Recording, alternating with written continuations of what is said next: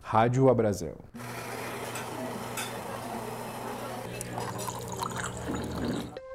O cenário para 2022 ele já é meio certo de que a gente vai trabalhar com um custo muito apertado. Um pouco vai resolver no preço e muito vai resolver em capturar mais valor junto ao consumidor. Olá, sejam bem-vindos ao O Café e a Conta, o podcast para quem empreende em bares e restaurantes. Eu sou Danilo Viegas, repórter da revista Bares e Restaurantes, e no episódio de hoje eu converso com Sérgio Molinari. Molinari é consultor para bares e restaurantes e tem aí uma vasta experiência em inteligência em mercado, aconselhamento estratégico, fusões e aquisições e consultoria. Vamos falar sobre esse dilema que divide profissionais do setor: apostar em um preço mais baixo ou em uma experiência superior. Lembrando que esse podcast é realizado pela Abrazel e tem o patrocínio da Ambev. Nossa ideia é transformar informação em produtividade para seu negócio.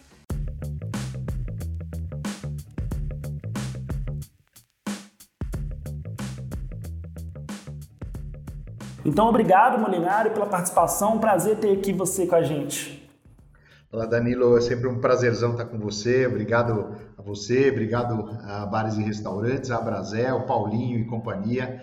E contem sempre com a gente. Essa é uma missão muito bacana de vocês. Esse projeto tem uma possibilidade enorme de transformação do empresário. A gente tem muita satisfação em estar ao lado de vocês. Molinari, indo direto ao ponto no nosso assunto, existem dores e delícias nessa escolha entre um preço mais baixo ou uma experiência superior. A minha pergunta é realmente uma dicotomia onde o empresário tem que escolher entre um e outro? Como é que a gente pode sobreviver a esse dilema? É, eu acho que vale a pena fazer um comentário aqui rápido, Danilo, que é o seguinte: é, essa questão eu acho que ela é super atual especialmente pelo seguinte: a gente está num momento de retomada de crescimento do mercado, depois da maior crise de todos os tempos do nosso setor. Né? É, e quando a gente fala dessa retomada, o que a gente tem por pesquisa de mercado das melhores do mundo e do Brasil é o seguinte: em saída de crise, o consumidor se transforma num animal muito mais exigente, muito mais seletivo, e que gosta de gastar o dinheiro dele da forma que ele entender que faz mais sentido, que vale mais a pena. Então ele faz escolhas muito mais rigorosas do que ele fazia antes, que ele estava menos pressionado, não tinha crise, não tinha pandemia e tal. Isso que motiva a gente a ter essa discussão sobre essa, esse dilema né, que você está colocando aí na mesa do preço mais baixo versus a experiência superior. De uma forma geral, a gente, o que a gente diz é o seguinte: primeiro, qualquer experiência gastronômica, ela é uma combinação daquilo que o consumidor vive, né? O que ele come, o ambiente, o atendimento, a localização, as bebidas, todo esse conjunto enorme de coisas versus um preço, né? Então não adianta você falar, ah, você tem uma experiência maravilhosa que você tem que vender teu carro para viver, você vai falar a experiência não foi tão boa, né? Então, a, a, talvez a primeira parte da resposta é não dá para falar, ah, dá para ser só uma estratégia de preço ou só uma estratégia de experiência superior. É sempre uma combinação das duas coisas. Mas eu acho que a principal proposta da tua pergunta é levar a gente para falar o seguinte: a gente deveria ir mais para a valorização da experiência ou mais para a valorização do preço baixo? E aí é que eu pego essa questão de saída de crise, maior rigor do consumidor, maior exigência do consumidor para dizer o seguinte, olha, a gente tende a gente tende a encontrar mais sucesso nas estratégias ou no posicionamento de restaurantes, bares, lanchonetes, hotéis e etc, que priorizam um pouco mais a experiência superior. A gente tem meia dúzia de razões aí que a gente pode colocar na mesa se você quiser, mas é, sempre vai ser uma combinação entre as duas, mas a experiência superior ela traz, ela, ela é mais muito mais reconhecida, lembrada, propagada pelo consumidor por um lado, e ela é mais sustentável e ela gera muito mais benefício de curto, médio e longo prazo para o restaurante. Por isso que a gente tende sempre a puxar essa valorização mais da experiência superior, né? Queria que você me falasse um pouco mais sobre essa questão da mudança de hábitos dos consumidores nesse, nesse pós-pandemia. Você estava falando aí desse comportamento animalesco, né? O que, que muda nessa retomada entre aí o, o delivery, que foi muito forte já nesses últimos um ano e seis meses, com essa experiência no salão, por exemplo? O delivery é um fenômeno, né, Danilo, que ele é um fenômeno que já vinha num crescimento muito acelerado antes da pandemia. O que a gente percebe claramente é o que aconteceu por conta da pandemia, quando uh, algumas praças, né, Belo Horizonte, por exemplo, onde vocês estão baseados, né, ficou 151 dias fechado, o mercado fechado. Não tem jeito, virou delivery, né? Então, o que aconteceu é que a pandemia acelerou o delivery. A pandemia não criou um delivery que não existia, ela botou pilha. O mercado acelerou, esse segmento do food service acelerou, ponto. Então, só para dar uma ideia, o, o, o delivery online crescia 110% antes da pandemia, cresceu 170% na pandemia. Ou seja, foi crescimento assustador em cima de crescimento assustador. Quais são dois comentários que eu acho que vale a pena falar desse momento do delivery para poder engatar com o consumo presencial no salão. Primeiro, o delivery não vai recuar. O delivery chegou num determinado tamanho e o consumidor passou a reconhecer conveniência, praticidade, oportunidade de provar coisas novas em vários locais e etc. Então, o delivery ocupou um espaço mais rápido do que iria ocupar sem pandemia, mas ocupou um espaço. Ponto.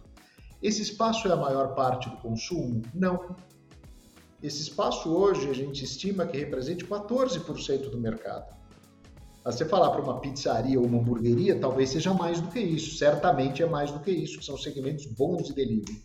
Mas se você pensar na média, é algo como 14% do mercado todo de, de alimentação fora do lar, significa o delivery como um todo. Tá? Ou seja, a grande parte desse mercado é um mercado de é, consumo presencial. A maior parte é, já voltou a ser disparado. Então, um pouco daquela dúvida, pô, mas vai voltar, não vai voltar? Não, o brasileiro, muito mais, por exemplo, do que o consumidor americano, ele é um consumidor que prioriza, que prefere o presencial. Ele quer estar no salão, ele quer ver as outras pessoas, seja no, no dia a dia que ele está comendo porque está tá no, no dia de trabalho, no final de semana que ele está com a família, com os amigos, ou happy hour durante a semana, o que for, ele quer estar presencialmente no estabelecimento, o que é muito legal para a gente e o que valoriza essa questão toda da experiência.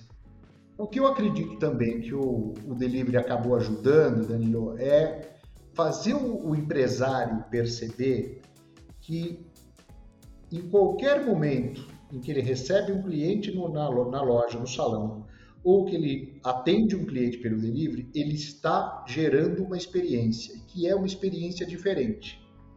Uma boa parte do que aconteceu nesse ano e meio, desde o começo da pandemia, é que o, que o empresário entendeu melhor do que ele entendia antes, que nem tudo que ele faz no salão é bom no delivery e nem tudo que ele faz no delivery é bom no salão. Então, isso obriga, obviamente, o empresário a ter, a ter que ser cada vez mais atento né, a quais são os elementos da experiência que ele promove que são boas no salão, algumas ele vai levar para o delivery, outras não, e vice-versa. O que eu acho que vale a pena a gente, a gente considerar é, nas, na, nas pesquisas mais recentes que a gente fez aqui sobre a tal experiência do consumo no salão, uma coisa que, chamou atenção positivamente é o item atendimento ele subiu na hierarquia da exigência do consumidor, da preferência do consumidor ou daquilo que ele valoriza na experiência. Um bom motivo que a gente encontra para isso é o consumidor estava tão distante do consumo presencial até abril, maio desse ano, por exemplo, que ele estava um pouco angustiado por voltar para o estabelecimento e aqueles estabelecimentos que o atenderam melhor tiveram um ganho em termos de preferência. O consumidor estava valoriz, tá valorizando mais o atendimento do que antes.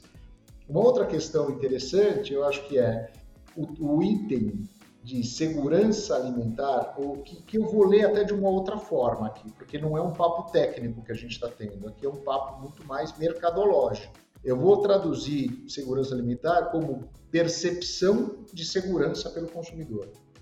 Esse item continua entre os três, quatro mais valorizados pelo consumidor. Por quê? Porque ainda tem um resquício de pandemia, primeiro que a pandemia ainda é presente, né?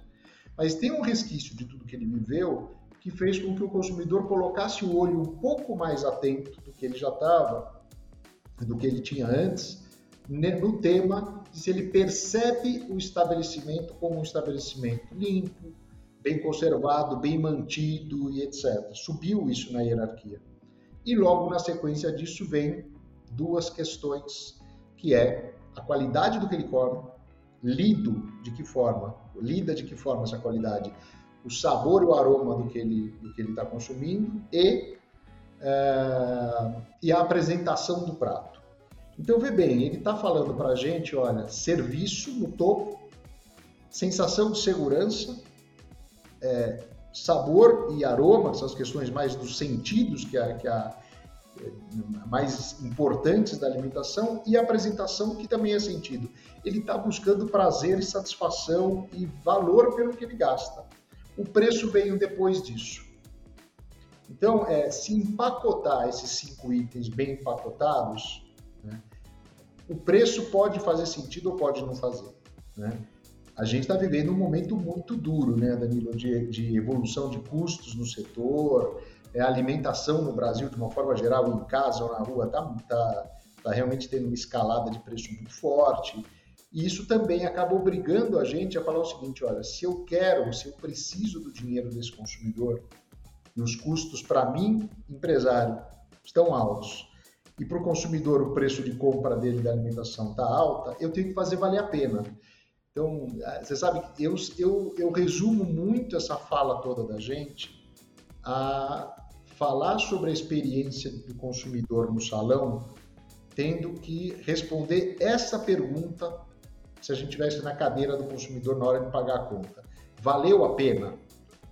Se a gente não conseguir ter segurança disso, a gente está num caminho perigoso. Eu acho que é um pouco essa, essa minha principal forma de resposta. Eu escuto muito empresários de bares e restaurantes, principalmente nesse, nessa retomada econômica, falando que gente gosta de ser tratada por gente. Né? Então, você estava falando um pouco sobre essa, essa saudade que nós tínhamos de presenciar a rua, voltar a conviver com, com outras pessoas, seja sua família, seus amigos, e ir a bares e restaurantes. É um pouco, um tanto quanto xoxo você não ter um, um, bom atendimento. Né? Agora, só um parêntese também sobre essa mudança de, do hábito dos consumidores. É muito interessante a gente ver essa busca do equilíbrio entre o salão e o delivery. Por exemplo, há 10 anos atrás, o estacionamento tinha um peso muito diferente para um bar ou para um restaurante que tem hoje, com o advento de Uber 99, Cabify, todas essas essas melhorias de, de locomoção. Mas há 10 anos atrás também, o espaço que você teria que ter para os motoboys, os motoqueiros, os entregadores de comida pelo delivery era outro. Então essa busca é muito interessante da gente ver como que os empresários eles têm que se equilibrar entre a experiência no salão e o prato apresentado. Você estava falando dessa busca de sabor também eu lembrei uma frase da Simone Galante, também outra fera, entende muito do setor, e ela fala sobre os três S's: saúde, sabor e segurança. Né? É muito importante isso para essa reabertura, você entender os novos hábitos dos consumidores, o que, que eles estão procurando para o que você tem que entregar. É mais ou menos por aí? Eu acho que você falou um monte de coisa para a gente falar três horas e meia sobre, sobre sua, as suas últimas frases, Daniel. Como a gente não tem, eu vou pegar alguns tópicos, tá? Eu acho que um deles, que para mim é bárbaro que você tocou, é a questão de como que eu equilibro salão e delivery. Primeiro, assumindo que delivery faz parte do jogo. Há cinco anos atrás, você poderia falar, não quero estar no delivery. Tem alguns segmentos do nosso mercado onde o delivery não faz tanto sentido. Mas, via de regra, a maior parte dos principais segmentos do, do ramo de alimentação, o delivery é presente. Então, hoje, se você falar, estou fora do delivery, talvez você esteja fora de 20%, 25% do teu segmento. Você não pode se dar mais esse luxo, né? esse poder de escolha. É, eu acho que não. Eu acho que não. Você tem que ter uma proposta muito, muito específica, diferente, fora da curva, para abrir mão de participar do delivery. Então vamos, vamos, vamos generalizar e vamos falar que a gente então tem que ter uma parcela vai ser delivery. Esse equilíbrio passa primeiro por um dos pontos que a gente já tinha falado antes, que faz, que faz parte de, do quanto o gestor, o empresário do setor cada vez tem que estar mais preparado, que é a experiência do delivery não é exatamente a mesma do salão e vice-versa.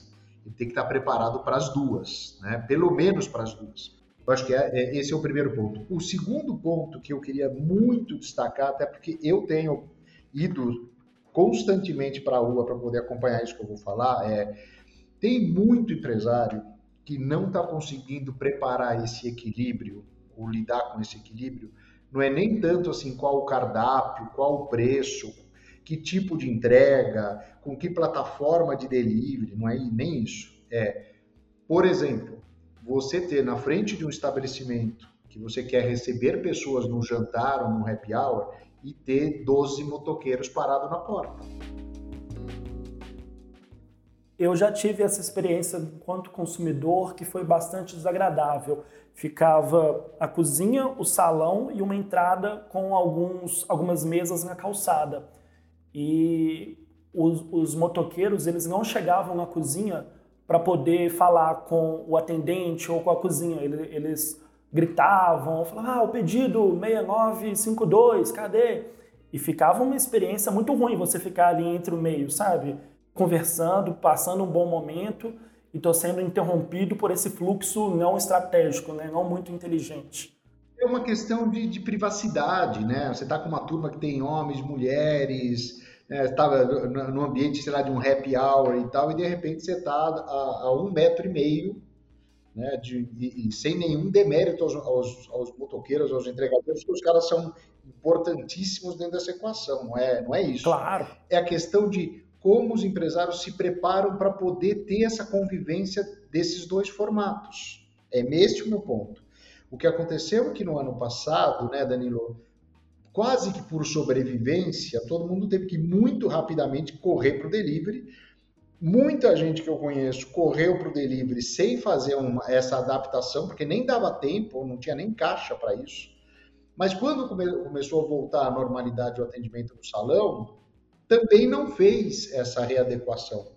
E tem muita gente com o salão às moscas, ou o cara que não recuperou na, nem de longe o fluxo que tinha no salão, está se perguntando por quê, imaginando que o motivo é o consumidor que não está indo, o consumidor não está consumindo, e eu vou dizer o seguinte, para mim, claramente, um dos principais riscos hoje de você não recuperar o teu salão é você não ter tratado essa harmonização, esse equilíbrio de como você opera salão e delivery.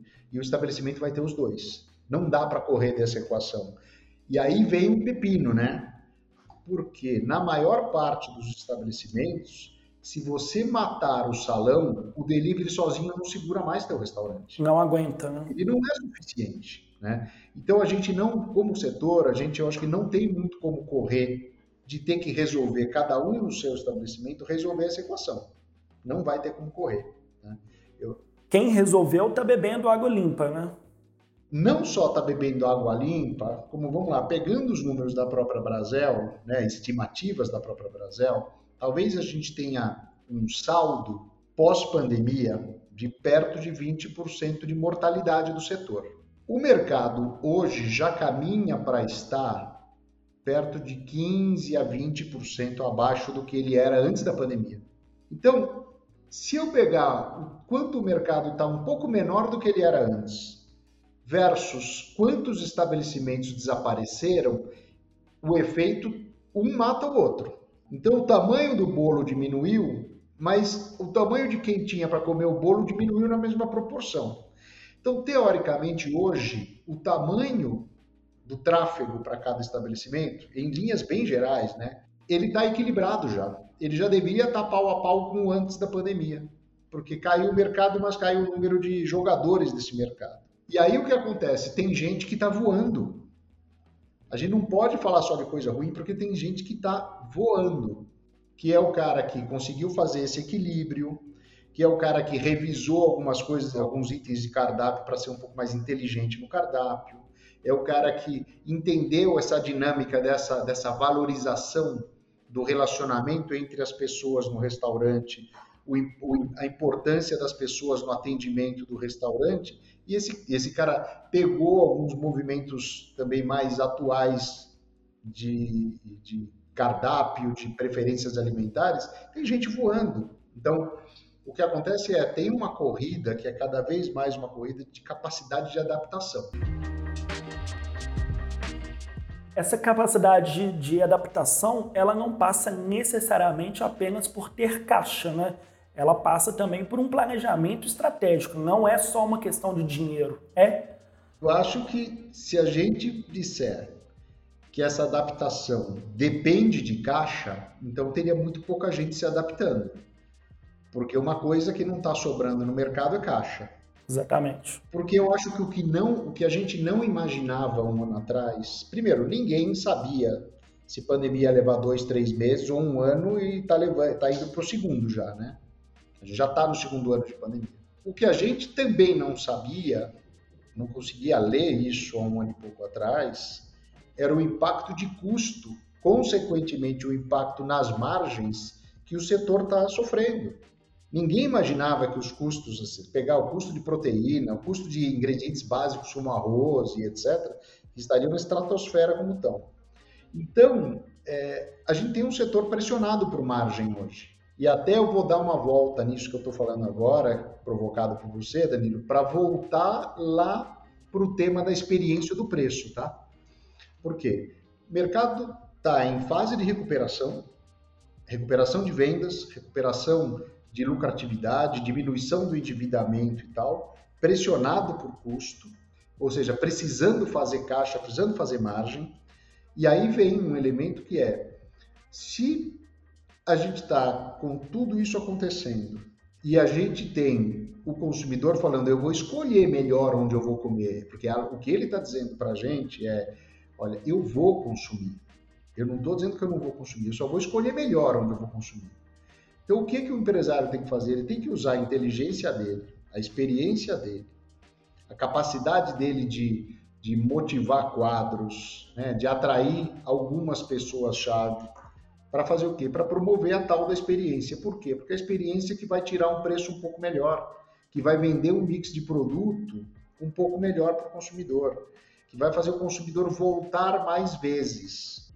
Essa questão de recorrência, né, de fidelização de, do consumidor vir mais vezes ao restaurante que ele gosta, é fundamental. Tudo isso tem a ver com grana? A maior parte não tem a ver com grana.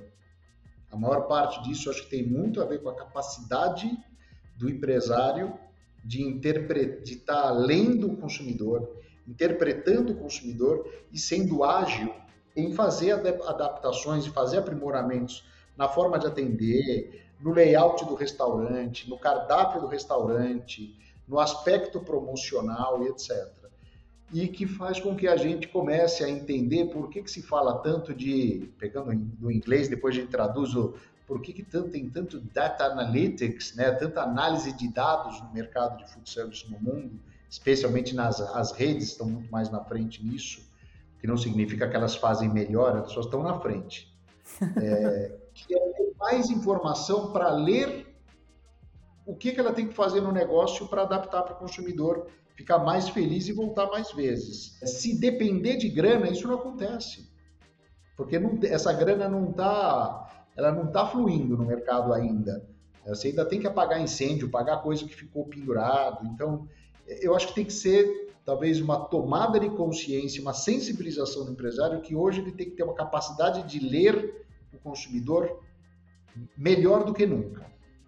E um último ponto nesse sentido, Danilo, que eu, que eu acho que vale a pena colocar é: a gente falou bastante da questão do, do empresário equilibrar a experiência, ou, ou equilibrar as operações de delivery e de salão para fazer bem feito os dois. Mas junto com, a, com essa ideia de equilibrar as operações, eu acho que tem um outro ponto que vale a pena dizer, que é o mesmo estabelecimento ele não atende, ou um, um, um, único estabelecimento, ele não atende um único consumidor. Ele atende um consumidor que é um cara na hora do almoço, é outro no jantar, é outro no happy hour. O consumidor, mesmo que ele seja a mesma pessoa, mas ele não tem as mesmas aspirações, desejos, necessidades no almoço na quinta-feira ou no almoço no sábado.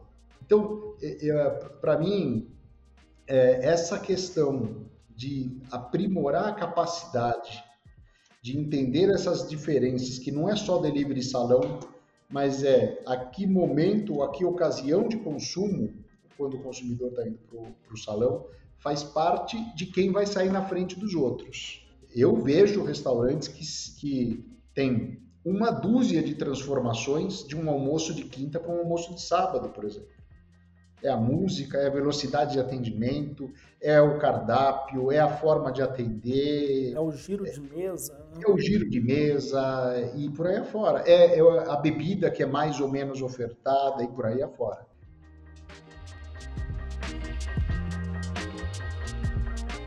Isso torna esse, esse estudo dos hábitos dos consumidores muito mais complexo, né? Porque você deixa de ser um estudo no singular do consumidor para o plural, né? Para os consumidores, né? Então, não é só uma persona, um público-alvo, né? é uma coisa muito mais complexa de você ler, estudar e interpretar esses novos movimentos, esses consumos, né? Que vão aí de, do dia de semana para o seu estabelecimento e dos públicos que consomem nos diferentes dias da semana. Eu vejo totalmente da tua forma, da, da forma que você falou, concordo integralmente e quero dar um tiro no meu próprio pé. Vamos lá. Nós somos, né, nós somos produtores de, de, pesquisa, de inteligência de mercado, a gente estuda feito os malucos esse mercado. Mas o que eu quero dizer é, esquece que tem pesquisa de mercado, faz de conta que não tem. Faz de conta que não tem conteúdos legais uh, disponíveis, porque tem. Faz de conta que a Brasil não está produzindo essa série. Faz de conta que a Brasil não está produzindo essa série, inclusive. É. Vou fazer de conta. Por que, que eu estou falando fazer isso de conta? Fa faz de conta que não tem nada à tua disposição e o que, que você faria se não tivesse nenhuma informação? É mais corpo a corpo, é mais treinamento da equipe, é, é interpretar o que está acontecendo no salão e o que está acontecendo no delivery. Antes de falar de. Porque senão a gente coloca a responsabilidade. Ah, mas eu não tenho a pesquisa que me conta isso. Ah, eu não li, eu não vi que estava na rede Abrazel e assim por diante. Antes do cara falar isso tudo, e eu estou falando de uma forma muito é, amigo do setor, né? Pelo amor de Deus. Antes disso, eu estou falando, a gente tem que, tem que ter uma tomada de consciência. Esse é meu ponto nenhuma fonte de informação é tão rica quanto o próprio salão. Se o, se o empresário não está no salão com frequência para fazer essa interpretação, essa leitura, esse acompanhamento, o gerente dele tem que estar tá preparado para isso. A equipe de atendimento tem que trazer trazer esses, esses insights, trazer essas referências. Ou seja, é, antes de vender o peixe da Brasel, de vender o peixe da consultoria da gente, não é nada. Antes de tudo isso, eu acho que tem uma questão da mentalidade e dessa sensibilidade, dessa consciência do empresário. Porque a grande parte do que ele precisa saber do consumidor dele está dentro do salão dele e está fazendo pedido no delivery dele. Sabe onde está a segunda, outra maior parte de onde está a inteligência que ele precisa? Está no concorrente dele. Vai almoçar no teu concorrente, manda um amigo teu almoçar no concorrente, jantar, fazer um happy hour, num, num estabelecimento bacana, que estão comentando que está fazendo alguma coisa diferente, ou o cara que está com o dobro do, do tráfego, está com fila na porta e o teu não está. Quando você entende tudo isso, vai chegar um momento que você vai acessar uma pesquisa, vai procurar a pesquisa, vai para o Google, vai para os conteúdos da Brasel, assiste os podcasts, é, ouve os podcasts e tal. Mas antes de tudo, tem que ter uma, uma consciência disso. Acho que é um pouco essa minha chamada de atenção aqui, se vocês me permitem, tá?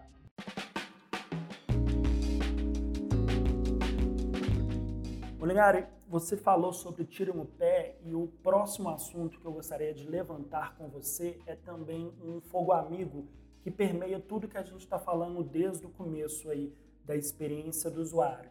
Eu queria saber de você, como que você enxerga, de que maneira você acha que a inflação está impactando o setor de alimentação fora do lar? Como fugir disso? Como melhorar aí a engenharia do cardápio, por exemplo? É, eu vou te falar. É uma, é uma pergunta, é uma pergunta difícil, né? Não, é que, é que tem uma primeira parte da resposta que não é a, a, parte da resposta que as pessoas gostariam de ouvir, mas é a, a parte talvez não mais. escapatória. Então, uma parte disso não tem escapatória. Uma parte disso é custo que está vindo e que ainda vem por um bom tempo. Que um bom tempo é o ano que vem já é um ano que, a gente, que dificilmente a gente vai ter algum recuo importante de custos para o ano que vem. Vou, vou, até dar um exemplo de uma coisa, a gente está muito envolvido com a cadeia de abastecimento do ramo de food service, da alimentação fora do lar, né? Não tem um dia que a gente discute com quem está envolvido com logística e os caras não falam, cara, quem está conseguindo container é, em algum lugar do mundo por menos do que o dobro do que custava? Não tem container no mundo, só para dar uma ideia, né? Aí você fala, eh, aí você fala como é que tra trafega produto, ingrediente, matéria-prima, a China, que, que, que, que, é um fator que hoje puxa o mercado para cima, mas derruba para baixo. Então, eh, a primeira parte da resposta é: queiramos ou não, a gente está num ciclo demorado de aumento de custo. Ou seja, eu não trabalharia com a hipótese de que a gente vai que sozinho o custo vai cair. E isso vai empurrar a gente para duas ou três situações. Uma delas é, possivelmente, uma boa parte dos estabelecimentos vão trabalhar por algum tempo com uma margem menor do que gostaria. Né?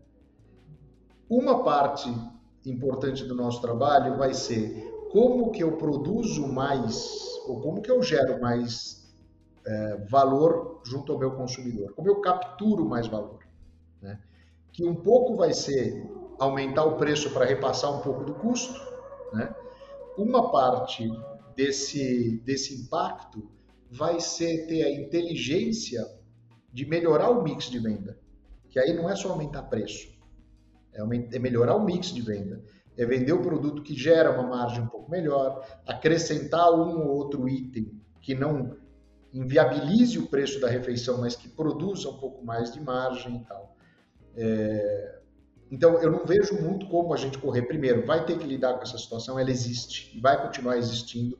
O cenário para 2022 ele já é meio certo de que a gente vai trabalhar com custo muito apertado.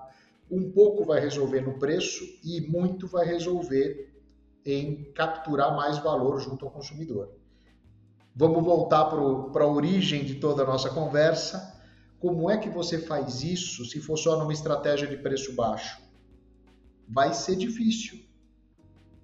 Então, para quem não conseguir né, responder aquela pergunta do consumidor, meu, valeu a pena comprar, comer aqui? Né, esse cara vai estar tá muito apertado. Vai ser difícil resolver só no volume de transações com preço muito apertado, porque vai ser um preço apertado com menos margem do que era antes. É isso que, que é um impasse com o qual assim, eu me sinto um pouco responsável por dizer, olha, é todo mundo que sabe gerar valor ou, ou, ou gerar valor que o consumidor perceba? Não é. Aliás, uma boa parte do mercado brasileiro como um todo, não só do food service, o varejo, inclusive, em geral, tem dificuldade de, de, de desenvolver estratégias, ações, de produzir uma experiência que vale a pena. Não é simples. Né? É, mas, mas é um caminho que a gente está num ciclo que obriga a gente a ser mais valorizado pelo cliente da gente. O cliente da gente que achar que não foi legal, ele fala, eu tenho opção, por que, que eu vou pegar esse de 20 reais se por 20 reais eu tenho um outro cara que me faz uma coisa melhor? Então a estratégia de preço agora, que é uma estratégia que deixa, vai deixar pouca margem e ainda te, te coloca no risco de você ser trocado por um cara que faz melhor do que você pelos mesmos 20 reais. Estou falando de 20 reais para falar do cara de preço baixo. Né? no cara de, que cobra 300 por pessoa, provavelmente ele só cobra 300 por pessoa e existe porque ele já está fazendo alguma coisa que, que é percebido com valor pelo consumidor dele.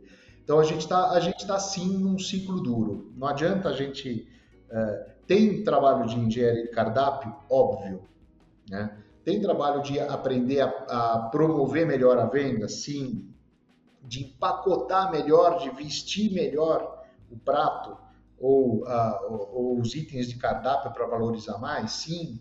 Por exemplo, a gente já parou para pensar o quanto que a gente subexplora, por exemplo, o mercado de bebidas, o quanto a gente explora mal bebidas, e aí bebidas eu estou falando de tudo, né? Estou falando desde o básico, que é uma água, um suco, um chá, etc., até drinks, coquetéis e etc. É, que margem que, por exemplo, chás, coquetéis, é, cervejas especiais, que margem que isso daí pode agregar dentro do negócio da gente? E muitas vezes essa oferta ela não, é, não acontece. Muitas vezes a brigada da gente ela não está dirigida para fazer um atendimento propositivo, de sugerir uma venda sugestiva. Né? Se o cara não está treinado para perceber o meu, naquela mesa eu posso oferecer mais alguma coisa, cabe. Né? pelo que o cara pediu de, de prato, é, pelo, pelo que os caras estão fazendo na mesa, é uma comemoração e tal, a gente vai ter que ser muito mais sagaz, na minha opinião.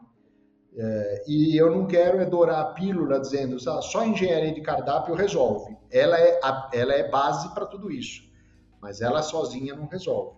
Ah, vou substituir itens por itens mais uh, de, que custam menos é um caminho perigoso. Se não fizer isso super bem feito, provavelmente o teu produto pode sofrer e o consumidor vai te penalizar não voltando. Né? A gente está entre a cruz e a espada nesse sentido. Tem que ter inteligência. É, não dá para. E eu acho que não tem solução única. Eu acho que vai ser outra vez uma solução que vai compor aí engenharia de cardápio, uh, treinamento de equipe, um direcionamento melhor de equipe, é, gerar uma experiência que estimule o consumidor a consumir um pouco mais e por aí afora. E, e a gente falou, ah, bom, 40 minutos falando, faltou dizer uma coisa. Tem uma comunicação digital, um marketing digital, uma ativação toda digital que, que permeia isso tudo que a gente está falando, né? É um terreno a ser explorado.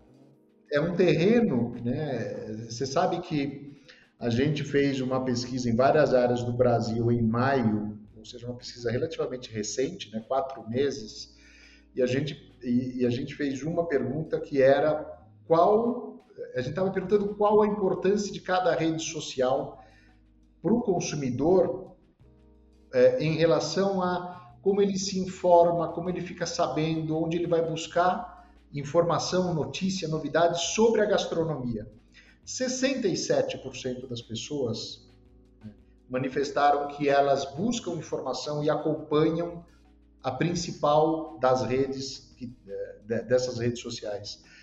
A segunda rede é 50%. O Google é citado por 65% dos consumidores como uma fonte de, de informação sobre sobre onde consumir, o que consumir, o que, que tem de novidade e assim por diante. Ou seja, dois terços do consumidor do, do setor, no mínimo, no mínimo, está buscando referências sobre o que comer, onde comer, o que está pegando, o que está na moda, o que, que, tem de legal, o que, que cabe no meu bolso, a que distância, blá blá blá, em, em, no mundo digital. Então, uma ausência digital hoje pode ter um preço, via de regra, um preço dramático para o estabelecimento.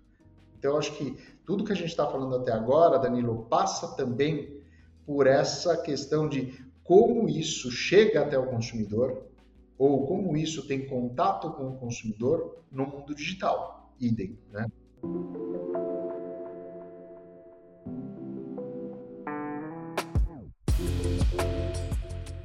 mais do que nunca é importante aumentar essa presença digital de forma estratégica. Né? Isso tem a ver com esse, esse tema que eu quero levantar com você aí para a gente já entrando na reta final da nossa conversa. Você falou muito sobre captura de valor. E eu li em seu artigo de opinião e também no seu canal de YouTube essa referência aos bares e restaurantes como marcas, principalmente no relacionamento entre o estabelecimento e o consumidor.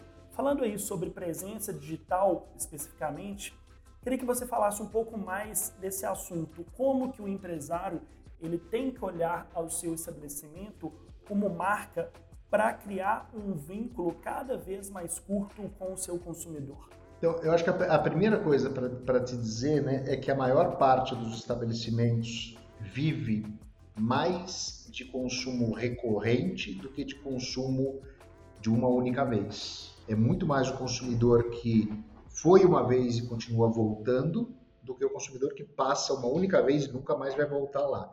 Claro que quando você fala, às vezes, num destino turístico e etc., esse, esse jogo muda um pouco. Mas, via de regra, a gente está falando muito mais de estabelecer relação com consumidores, estabelecer vínculos com consumidores e nos casos em que você não está falando de estabelecer vínculo com um consumidor que vai e vai voltar e vai recomendar o teu estabelecimento, você está falando de provocar uma sensação de que a experiência valeu a pena, ao ponto de que ele, mesmo que ele nunca mais vai voltar lá, ele deixa um rastro da única vez que ele foi no teu estabelecimento ou das poucas vezes que ele foi lá.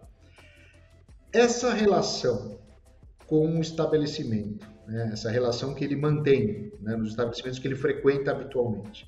Ou essa relação que ele teve uma única ou poucas vezes com o estabelecimento é o que estabelece ou é como a gente entende a manifestação da marca.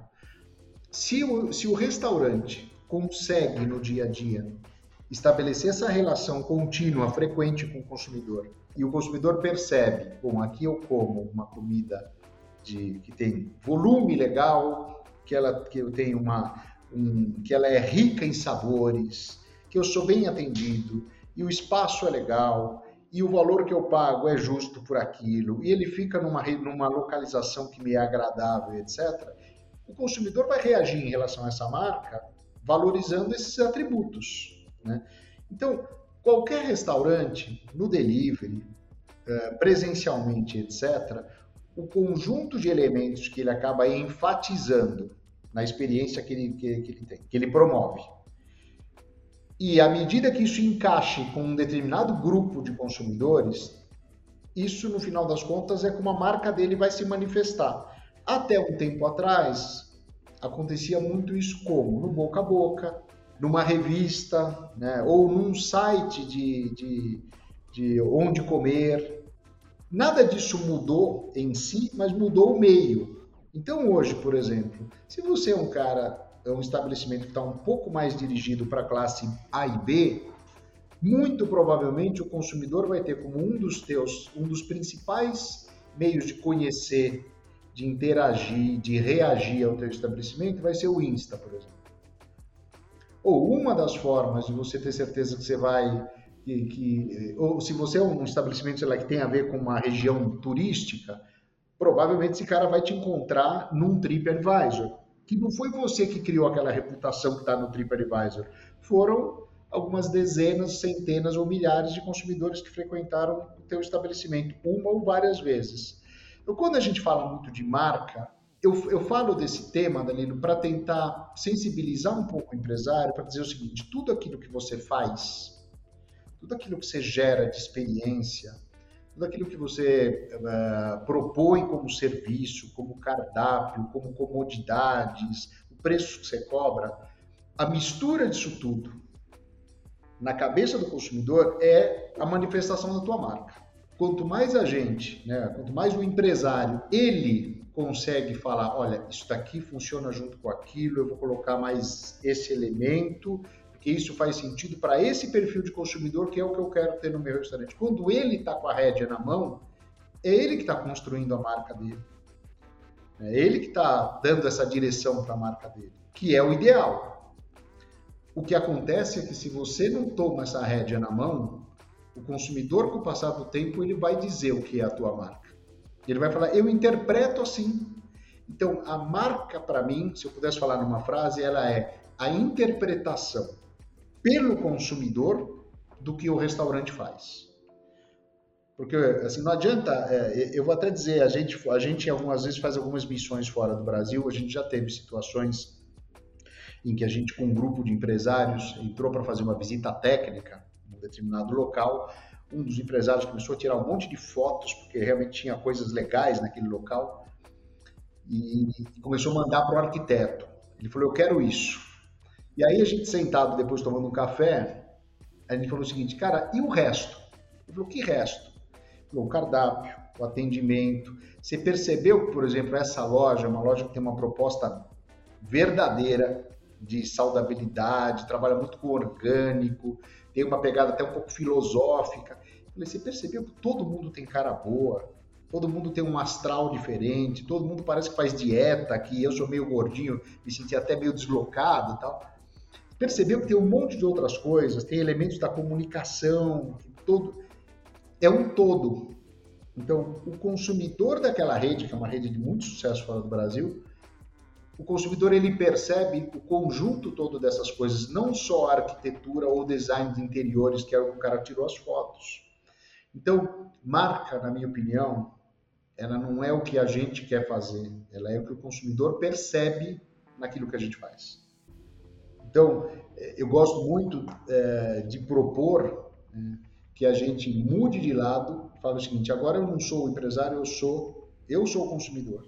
O que, que eu vejo nessa minha operação?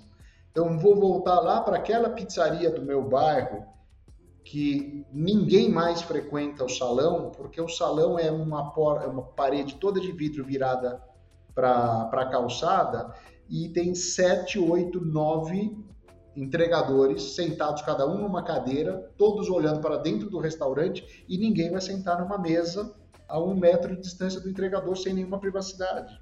O consumidor está percebendo que aquela pizzaria não é mais uma pizzaria de salão, virou uma pizzaria de, de delivery. Ok, a pizza é boa, super boa, preço honesto, eu vou pedir aquela pizza, quero aquela pizza, eu vou pedir pelo delivery. Eu não vou mais naquela pizzaria. Não eu, o consumidor da pizzaria.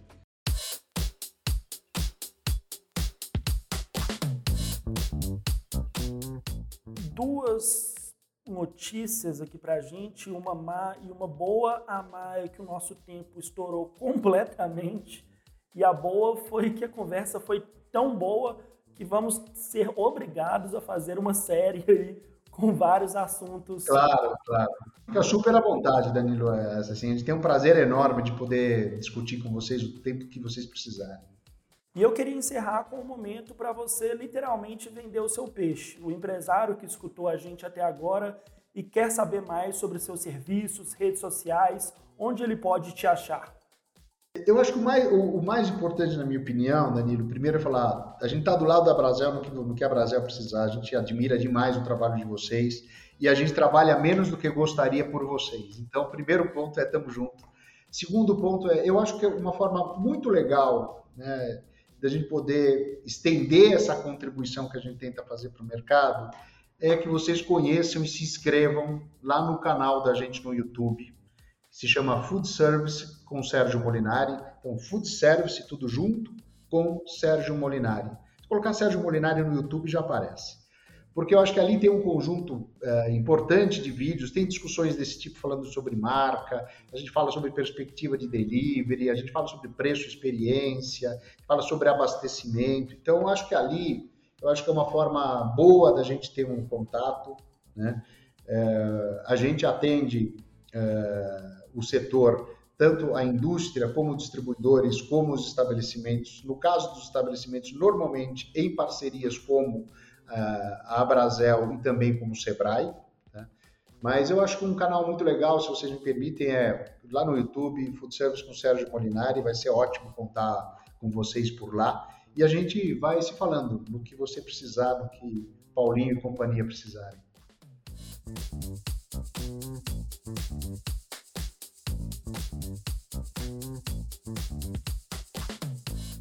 Bom, pessoal, é isso. Nós voltamos na próxima terça-feira, a partir das 5 da tarde, com mais um episódio do Café e a Conta, o podcast para quem empreende em bares e restaurantes. Lembrando que este podcast é patrocinado pela Ambev. O Café e a Conta é realizado pela revista Bares e Restaurantes, tem a produção e apresentação de Danilo Viegas e edição e montagem de Paulo P. Silva. Para saber mais sobre como simplificar o empreender e ter mais produtividade em seus negócios, acesse abrazel.com.br/revista. Um abraço e até a próxima.